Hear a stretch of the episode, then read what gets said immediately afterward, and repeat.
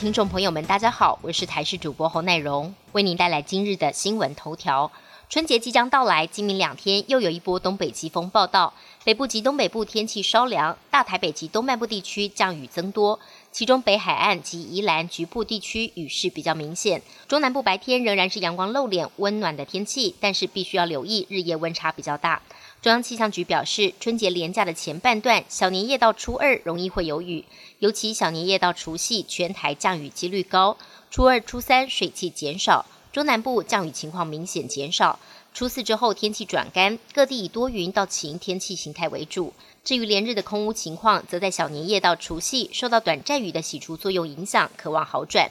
换脸 A P P 号称一秒变大明星，但当心个人隐私恐怕被中共掌握。中共近年来积极开发 A I 换脸技术的应用程式。有一款在台湾年轻族群相当流行的中国 A P P 去演，透过应用程式，可以把自己的脸孔合成到电影、电视剧的经典片段，让民众可以一秒化身为剧中主角，也让年轻人趋之若鹜。但国安单位调查发现，使用这款 A P P 可能发生人脸遭中共建党的风险，以及盗用各资、骗财等等不良影响。不排除使用者的脸孔已经遭到自动收整，传送到中共的警政监控系统。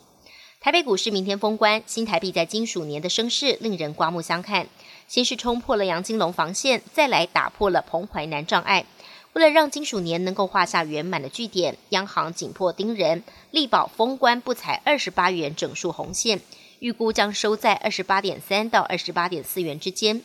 回顾猪年封关，新台币汇率以三十点零零六元封关，以上周五收盘价计算，目前累计升值是一点六一六元。鼠年升值幅度大约百分之五点七。近期国际美元由弱转强，汇银主管认为，如果有中长期美元需求的民众，现在就可以开始逢低布局。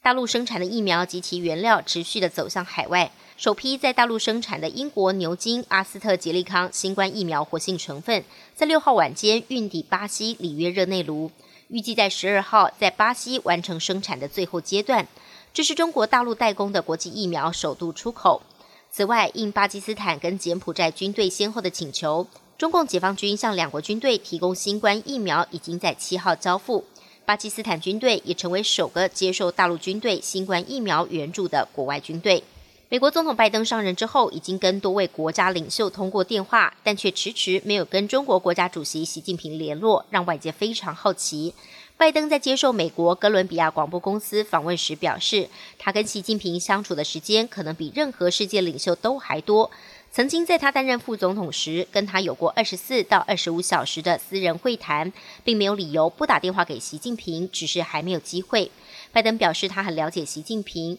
但坦白说，习近平骨子里没有一点民主。拜登更预期接下来美国跟中国尽管不会为敌，但也将会是极度竞争的关系。研究显示，A Z 疫苗对于南非变异病毒株所引发的轻度到中度感染只有极小的保护力。南非已经宣布暂停这支疫苗的接种计划。南非卫生部长表示，疫苗接种计划将会继续进行，而之后的几个星期，当局估计会有交生集团的疫苗以及辉瑞疫苗陆续加入，医护人员可以优先接种这些疫苗。本节新闻由台视新闻制作，感谢您的收听。更多内容，请锁定台视各界新闻与台视新闻 YouTube 频道。